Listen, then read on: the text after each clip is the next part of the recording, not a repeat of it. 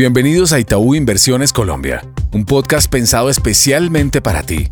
Aquí hablaremos sobre temas económicos, financieros y bursátiles para que entrenes tu conocimiento y así puedas tomar decisiones acordes a tus necesidades en el mercado. Hola a todos, mi nombre es Sharon Telles, analista de renta fija en Itaú Comisionista de Bolsa. En el episodio de hoy estaremos hablando sobre la perspectiva para los mercados. Luego de una semana importante en materia de política monetaria por parte de los bancos centrales más importantes del mundo, como la Reserva Federal, el Banco Central Europeo y el Banco de Japón, se viene otra semana movida en decisiones de bancos centrales, datos económicos claves y la continuación de la temporada de resultados corporativos que seguramente mantendrán la volatilidad alta en el mercado los próximos días. El mercado de bonos soberanos local no encontró ese combustible adicional para mantener el rally y extendió las desvalorizaciones acumulando unos 60 básicos de retrocesos después de alcanzar mínimos de 16 meses. La pausa en el ciclo de ajuste monetario, que se confirmaría en la reunión de la Junta Directiva del Banco de la República hoy, solo suma para ver un mercado que aún tendría espacio para correcciones adicionales mientras busca pistas en las cifras de inflación, cifras de actividad para definir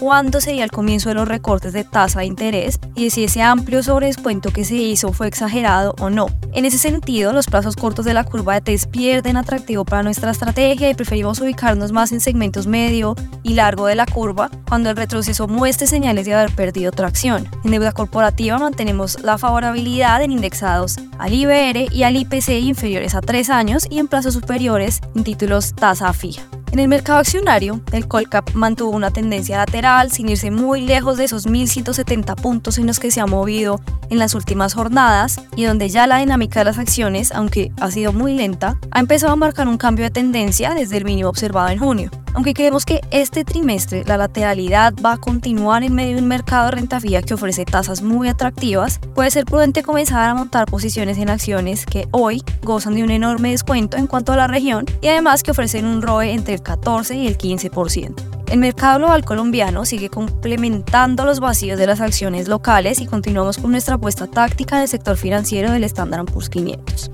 Finalmente, en el peso colombiano la tendencia bajista sigue fuerte en la moneda en medio incluso de algunos rebotes observados en el dólar a nivel internacional, que tras haber cruzado esos 100 puntos hacia abajo en el indicador de XY, pero de nuevo sobre este nivel. La dinámica de la moneda estará explicada en la tendencia que tenga el petróleo, donde nos hemos encontrado valorizaciones importantes asociadas a una menor probabilidad de recesión y a las restricciones de oferta.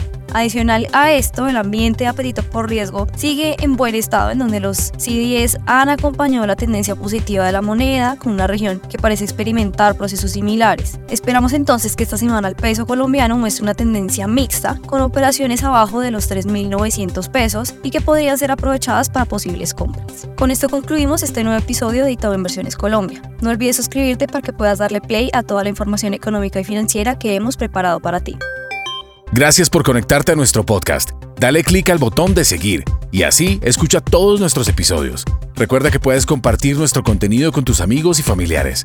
En Itaú Inversiones Colombia, creemos en el crecimiento y fortalecimiento de tus proyectos.